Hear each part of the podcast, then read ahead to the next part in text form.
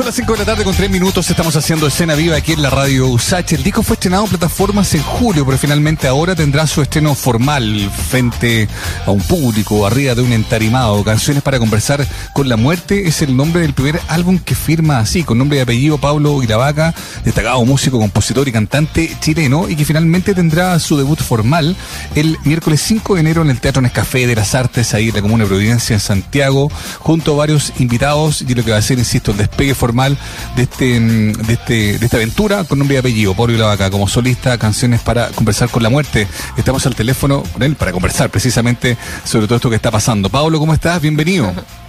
Muy bien, gusto saludarte, ¿cómo están por allá? Eh, Muy bien, también por acá, Pablo.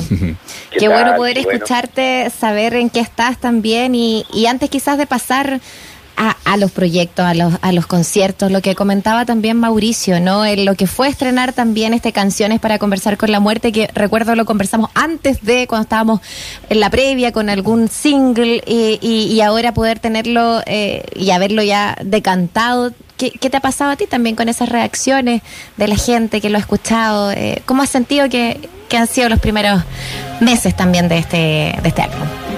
Eh, Súper bueno, eh, creo que el decantamiento, como bien tú ocupaste el término de la música que grabé, que lancé el año pasado, eh, ha sido excelente para mí, eh, ha tenido un, un, trato óptimo, un trato amable, eh, es un, es, un, trabajo también, eh, si bien es cierto puede sonar como un poco, como es con orquesta y todo, puede sonar como muy producido, pero un trabajo súper humilde y súper honesto y creo que eh, yo solamente estoy agradecido de, de, de, poder haberlo hecho y, del, y agradezco el, el, cariño que le ha dado la gente al disco, ha tenido puros buenos comentarios y eso es, ha sido bueno para mí porque es un disco totalmente distinto a lo que yo había hecho antes, no tiene nada que ver ni con el rock, ni con funk, ni con... Es un disco como de música antigua y un tributo a los muertos y a los recordados. Entonces era bien también arriesgado hacer algo así, creo que eh, estuvo buena la, la cruzada de Río.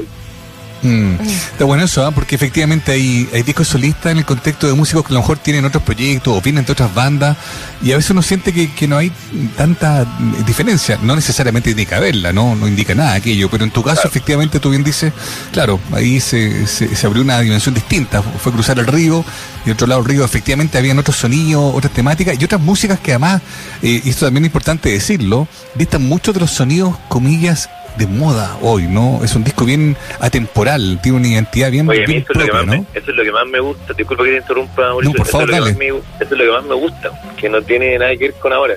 Claro. Creo que es un disco que va a envejecer en otra línea de tiempo y, y eso creo que se da porque ya uno ya harto rato, entonces ya uno hace música para para quizás para satisfacer alguna necesidad de aventura que tiene más que para satisfacer eh, quizás eh, eh, ganas de, de, la gente de que, pueda hacer uno, ¿no? Como creo que por ahí me, a mí me gusta moverme ahora en esa en esa circulación, con ese permiso circulatorio.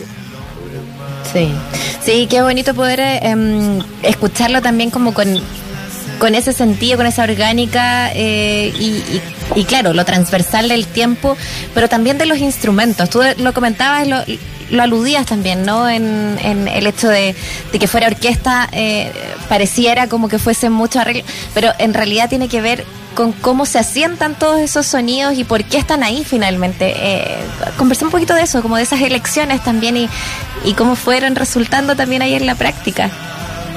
Principalmente el disco está confeccionado bajo la, la línea de vocal, ¿no? Como, como el vocalista, el, el, vocal cantante principal, eh, una como una guía nomás para los demás, ¿no? Instrumento. Eh, la melodía es la que va reinando. Eh, y es un disco de cantante. Eh, yo no toqué ningún instrumento, creo que to toqué mandolina y guitarra un, un par de temas. Pero demás temas está ahí con trabajo, tuba, eh, eh, theremin, cuerdas, eh, piano, eh, clavecín. Eh, entonces eh, es un disco que se fue sin querer queriendo para un lado más de música antigua, como lo hablábamos antes. Creo que la, la y la necesidad de ocuparlo era para agarrar esa música como de salón antiguo, ¿no? Un disco grabado totalmente en vivo, en una sala grande, hay muy poco overdubs dentro de él, entonces ya tiene esa connotación y que en un vinilo, por ejemplo, en los surcos eh, también fue pensado para que se escuchara en vinilo. La mezcla mm. también está pensada para eso y la, el mastering también. Eh, la mezcla de Matías Tudillo y el mastering de Chalo González. La producción de Martín Benavides y quien le habla. Entonces, un disco que está como dirigido, bien pensado como para para que para que tuviera esa estética. Una estética y una atemporalidad, yo insisto en eso, ¿ah? un disco que, podría ubicarse en cualquier momento eh, de la historia reciente, ¿no? Y, calza, más allá de que, insisto, y lo que tú deliberadamente buscaste, ¿no? no esté como sintonizado con, los ritmos de hoy. Eso me parece como, como una declaración de principio en sí misma, más allá de las letras, de las canciones en sí mismas, y cómo está puesto, cómo está presentado, cómo está hecho, cómo está ideado, tiene, tiene una identidad propia. Pensando en cómo llevar eso al vivo, ¿no? ¿Cómo estás imaginando el concierto ahí en el, en el Nescafé?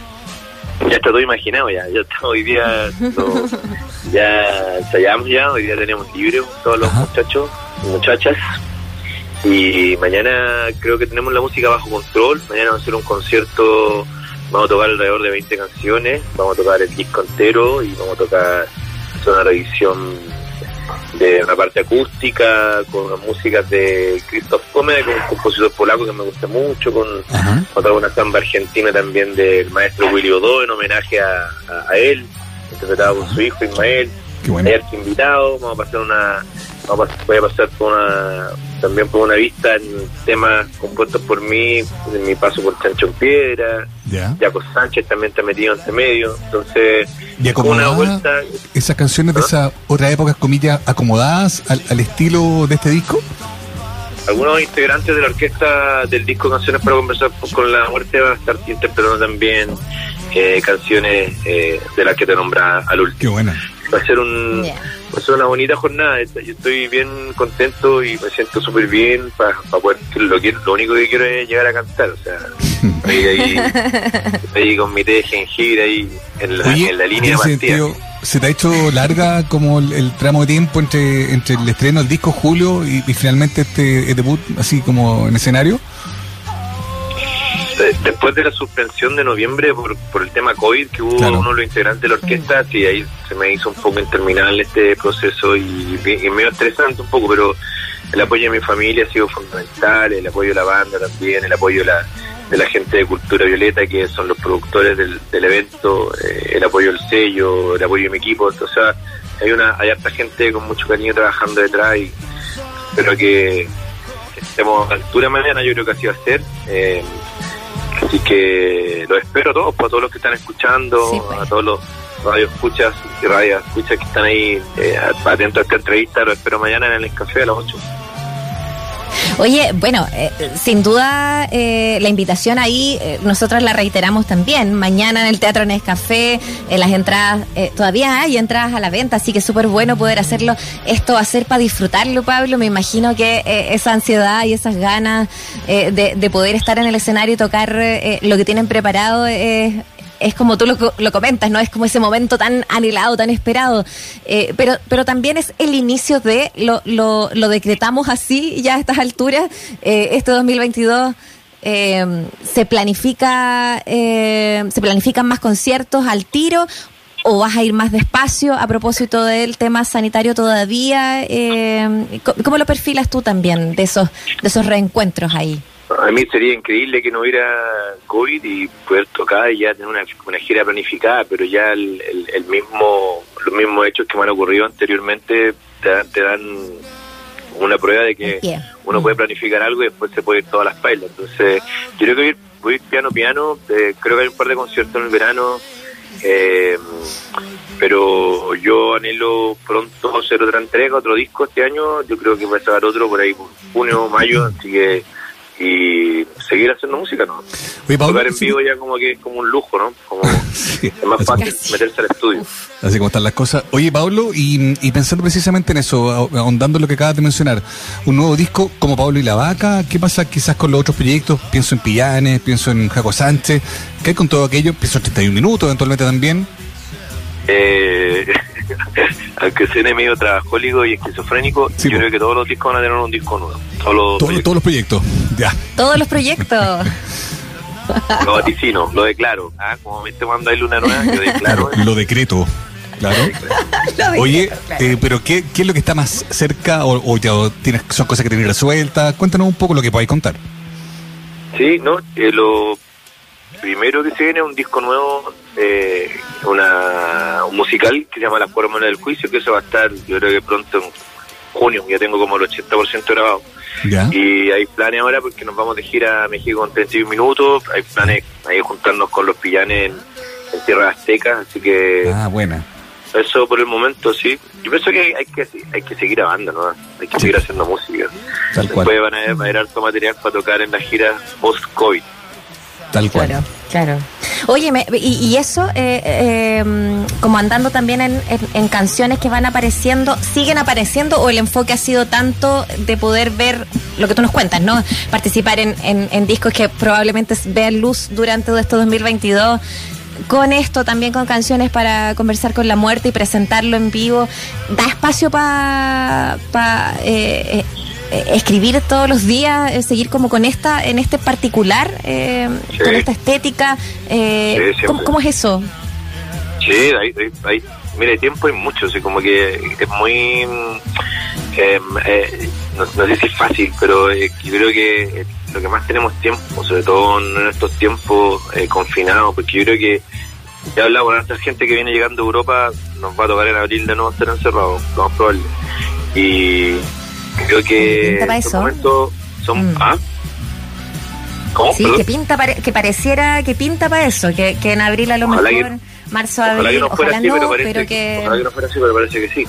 Entonces, yo creo mm. que sí, pues, hay, hay, hay momentos para hay momentos para eh, para escribir para distintas cosas, para distintas, para distintos formatos, para distintos, para distintas temperaturas, a mí me gusta mucho eso. Y desde, desde el 2003 que empecé a hacer la música para 31 minutos me di cuenta que, se podía hacer y eso es súper entretenido para, un compositor, para producirlo también, porque no necesariamente lo terminas produciendo tú, sino que vas trabajando con, distintos productores y eso es, mm. es muy entretenido empezar también a trabajar con gente nueva. Entonces va a haber tiempo, me imagino yo, para, para desarrollar todo esto ideas y proyectos que ya se vienen ya para este temprano 2022 este joven 2022, como dicen los comentaristas deportivos. Claro, ¿qué están haciendo, no? Oye, así es, nomás mañana entonces concierto en el Café de las Artes, eh, finalmente el estreno de este primer disco que firma Pablo Lavaca así, como tal, nombre y apellido, y que además va a ser el, primero aparentemente de, varios durante este 2022. Eh, te agradecemos el tiempo, Pablo, y te dejamos los micrófonos de la escena viva de la Radio USACH para que tú mismo presentes, Teniente 19.45, ¿te parece? Ah, muchas gracias a usted por el contacto, siempre es súper importante, sobre todo en la independencia máxima, de estos, estos apoyos eh, mediáticos, ¿no? Entonces le doy un, un, agradecimiento gigante, un abrazo a toda la gente que está escuchando, lo invito mañana a los que no sabían, voy a tocar en Teatrones Café, canciones para conversar con la muerte, con una orquesta bien importante, está Titae, está mi hermano Felipe, está Melodó, está Martín Benavía, entonces va a estar bien entretenido y los dejo ahora en la, la sintonía de la Radio Ustach con la canción Teniente 1945. Un abrazo, un beso. Feliz 2022.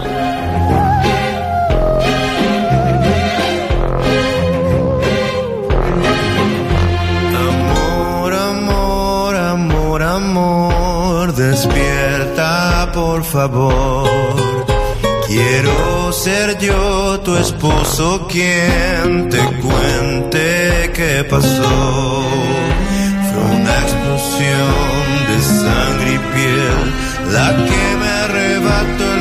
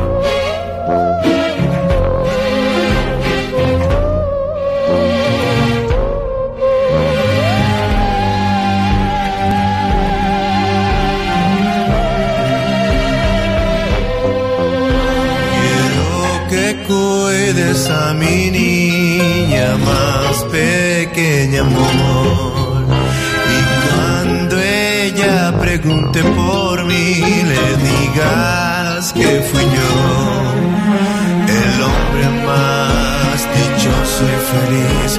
Cuando en mis brazos la sentí, la tomé, la abracé.